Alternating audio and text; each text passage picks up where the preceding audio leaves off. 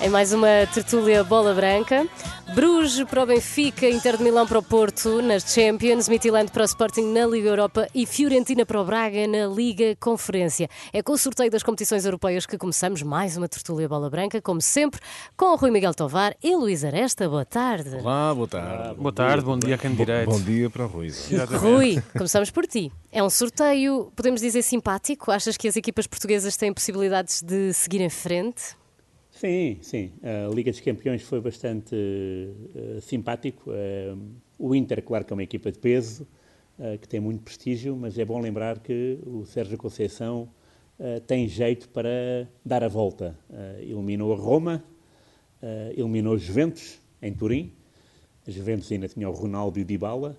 E uh, na época passada, as únicas, as únicas não, as duas vitórias uh, da época europeia foram precisamente com italianos. Primeiro ao Milan, depois ao Lazio. Portanto, o Porto tem aqui uma boa hipótese. Claro que ainda falta muito, faltam três meses e meio para, para chegar à conclusão da eliminatória. Uh, vai haver muitas mudanças. A verdade é que o Porto está com bom andamento agora e o Inter nem tanto e acabou de descer para o sétimo lugar do campeonato italiano, portanto não está a fazer uma época uh, que se esperava. Isso também pode ser mau para o Porto, porque o Inter vai se agarrar à Liga dos Campeões como tábua de salvação, mas mesmo assim, neste momento, se jogassem as duas, o Porto uh, partiria confiante. Hum. O Benfica, uh, é verdade que o Clube Bruges foi a surpresa maiúscula desta Liga dos Campeões, conseguiu o apuramento a duas jornadas do fim, se não me engano, depois só faltava definir o primeiro lugar. Mas também a verdade é que esse estatuto de surpresa deixou de existir porque, uh, porque já, já acabou, o Bruges acabou em segundo lugar, o Porto...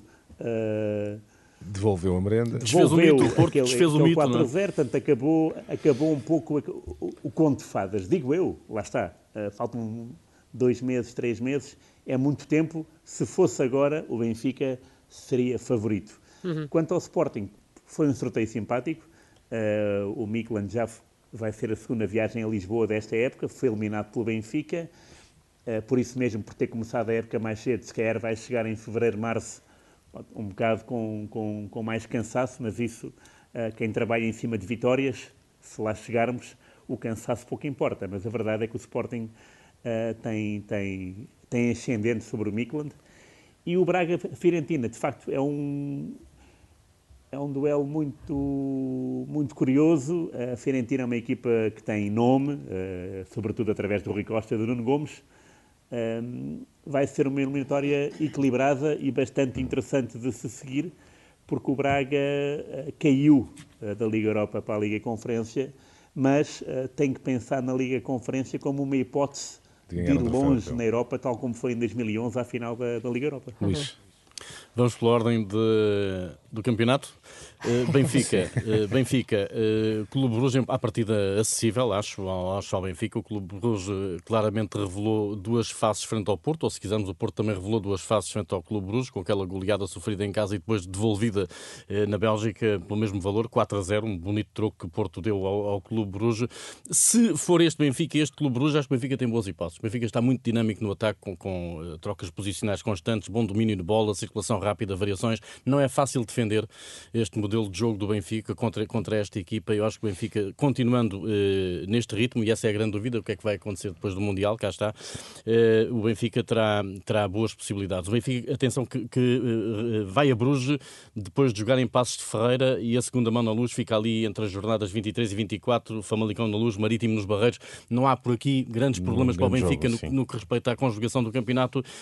o Porto tem aqui uma proximidade do jogo com o Inter que tem a deslocação a Braga poucos dias depois da segunda mão com o Inter uh, uh, em Itália. E, portanto, pode Ou haver seja, aqui... este, será mais favorável ao Benfica uh, olhando para as consequências internas? Nesse capítulo, sim, não vejo tantas dificuldades para o Benfica, vejo mais para o Porto na questão da proximidade ao jogo sim. com o Braga. E, e, o que pode advir desta eliminatória com o Inter se ela não correr bem, mas pode dar-se o contrário, que ela correr muitíssimo bem e o Porto vai motivadíssimo jogar a Braga por ter eliminado o Inter, que, é o, que eu acho que pode acontecer, porque a, a maior dúvida no Inter para mim é Lukaku, que, que está lesionado, lesionou-se no final do mês de outubro, se não estou em erro, frente à Sampdoria, e portanto, em princípio, em fevereiro já estará em condições de jogar, acreditamos já estará em condições de levantar o Porto, em todo o caso eles têm, têm o Lautaro Martínez. Vai ao Mundial, irá, irá ao Mundial, vamos ver. O, o, Inter não tem, não tem para já Lukaku, mas tem tido Lautaro Martínez e, e, e Dzeko, o Bósnio, portanto, são Sim. dois jogadores muito influentes na equipa, mas o Porto também tem, não é? Tem Vanilson, tem, tem Taremi, e, portanto, e, tem, e tem argumentos para o Inter, eu acho que sim, tem argumentos. Quantas Sporting, uh, Midtjylland ao alcance do Sporting, se for este Sporting que vimos uh, no passado fim de semana frente ao Vitória.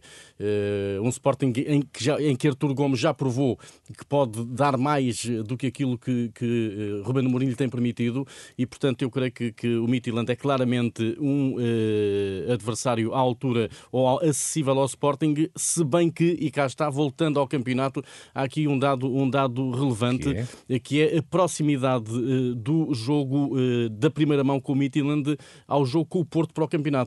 O Sporting recebe o Midtjylland quatro ou cinco dias depois de defrontar o Porto uh, para o campeonato em Alvalade. E aqui isto pode funcionar para os dois lados. É? Podemos ter um Sporting em que as coisas lhe correm mal frente ao Sporting, frente ao, ao Porto e vai uh, jogar com o meeting afetado por isso, ou pelo contrário, uh, consegue um bom resultado frente ao Porto e vai motivadíssimo para a eliminatória da, da Liga Europa. Finalmente, o Braga é difícil de prever, uh, sobretudo pela inconsistência que tem revelado. uma das figuras da, da Fiorentina é o Luka Jovic o, Sérvio que passou pelo, passou pelo Benfica, uh, esteve também no Eintracht uhum. Frankfurt, no Real Madrid, um bom jogador. Na Liga Conferência, a Fiorentina terminou a fase de grupos no segundo lugar, atrás do Basak Zaire. É uma boa equipa.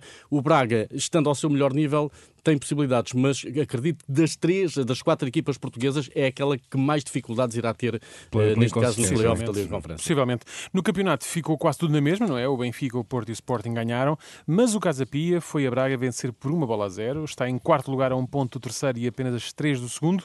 Acham que terá consistência para manter eh, este brilharete, uh, Rui?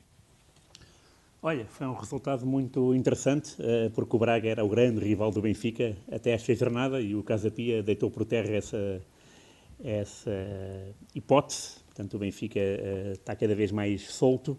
A grande Casa Pia é uma, uma época memorável, uma equipa que tinha jogado só uma vez na primeira divisão nos anos 30, regressou 80 anos depois e está a fazer uma primeira volta belíssima Uh, quase dá vontade de não, de, de, não haver a Mundial para saber o que é que este Casa Pia vale Exato. se fosse tudo a correr, não é? Tudo é isso. Uh, foi uma grande equipa, uh, está a mostrar uma, uma capacidade de sobrevivência notável e é o que tu dizes, está no quarto lugar, está em lugares europeus, é claro que ainda vamos é, isto é um terço do campeonato, falta muito. Ainda tens alguma é dúvida se, se, se mantém esta consistência, é isso? Opa, isso é muito duvidoso para, para todos os clubes. Para todos, não posso, não posso dizer isso. O que eu posso dizer é ganhar fora ao Marítimo, ganhar fora ao Braga, uh, é tudo resultados importantíssimos para uma equipa que não tinha e criou grandes dificuldades ao Benfica, não esquecer, não é? É verdade, 0-1. Um, sim, sim, sim, logo na segunda jornada.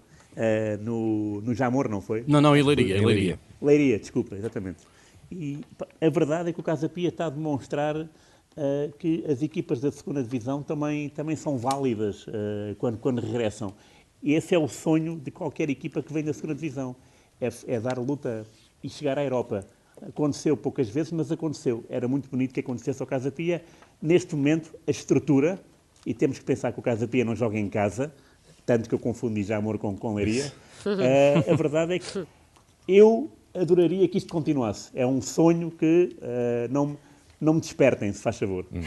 Luís, achas que vai ser cumprido o sonho do, do Rui? Não sei, sei que o campeonato de Casa Pia está quase ganho, não é? O Casa Pia uh, tem 23 pontos nesta altura. O ano passado, se não estou em erro, o Aruca salvou-se com 31. Então uh, foi quase. o primeiro a salvar-se. Portanto, faltam 8 pontos à equipa de Felipe Martins. Sinceramente, não estou a ver a equipa a cair de tal forma que uh, esteja impedida de conquistar o, o, que falta para se manter. Portanto, esse campeonato, à partida, está a ganho. E agora, o tudo quanto vier vem por acréscimo. E este Casa Pia, com a segurança, a solidez defensiva que tem revelado, tem de facto continua, condições, não direi para, para surpreender, porque já não surpreende, mas para continuar a incomodar. Atenção, Casa Pia marca pouquíssimos golos, uma média de um por jogo, são 12 golos marcados até o momento, mas também só sofreu 8, melhor só o Benfica, com 6. É Portanto, Casa Pia tem 8 golos sofridos, que é o mesmo número de golos sofridos pelo Porto E isto diz bem do Uau. rigor defensivo muito. de uma equipa que de facto está a realizar uma época absolutamente arrasadora. De sonho, lá está. Exatamente. Temos pouco tempo, vamos, vamos falar da seleção, corrijam-me se estiver errado. Sim, já, sim. já na quinta-feira eh, ficaremos a saber os convocados de Fernando Santos eh, para o Mundial eh, do Qatar, mas, mas nos últimos dias Fernando Santos veio dizer que se Rafa quiser voltar, Ai, meu Deus. eh, que telefone, que telefone.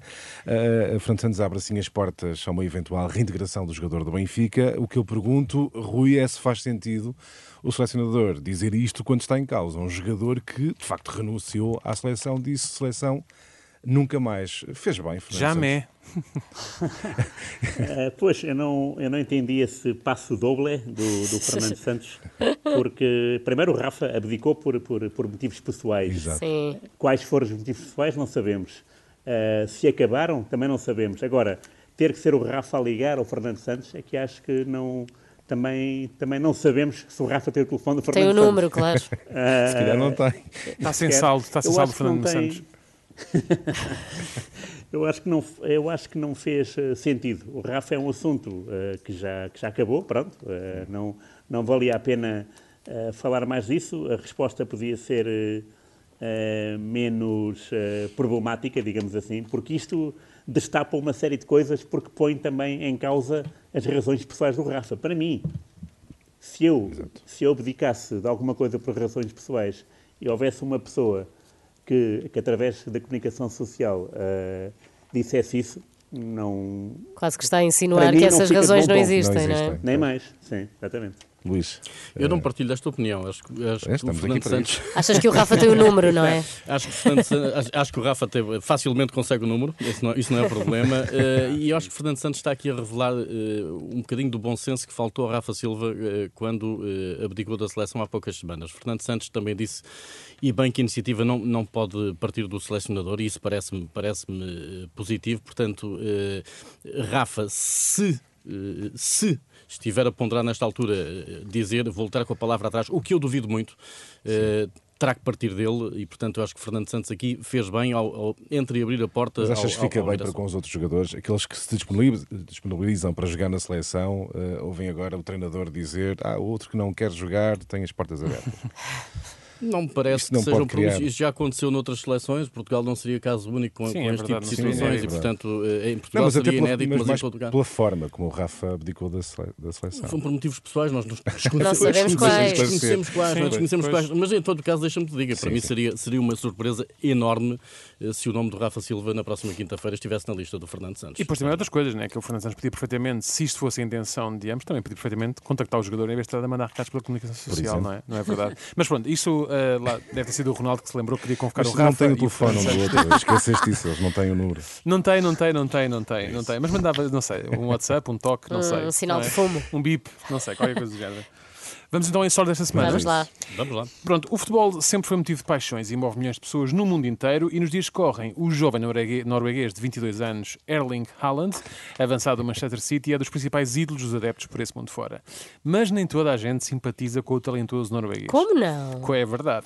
Os habitantes da cidade sueca de Haaland não têm nada pessoal contra o jogador, mas veem-se ameaçados pela sua popularidade, já que o sucesso do jogador nos últimos anos está gradualmente a tirar do mapa, pelo menos no Google, o motor de busca online mais famoso do mundo, a, cidade sueca de Haaland com repercussões no turismo local. Pois é, as pessoas pesquisam Haaland para saber a cidade. Aparece o jogador. E aparece o jogador. E ele, por acaso, não, não, não, me prisa muito pela beleza, não é? Mas pronto. Ah, Não é já estás verdade. a ser mauzinho. Não estou a ser nada. O diretor de Quem turismo. diga que ele é um robô. O diretor de turismo desta cidade, com cerca de 300 mil habitantes, escreveu uma carta a pedir que as pessoas saibam distinguir as duas coisas. Nós somos Haaland com dois L's, ele é Haaland com dois A's. Ainda por cima é, é de um país rival, não é? Noruega. sim, pá, Se ainda é fosse nórdicos, sueco, não é? dava para Nórdicos, adaptar não é? ali qualquer coisa. É verdade, é verdade. Obrigada, está feito. Até para a semana. Até para a semana.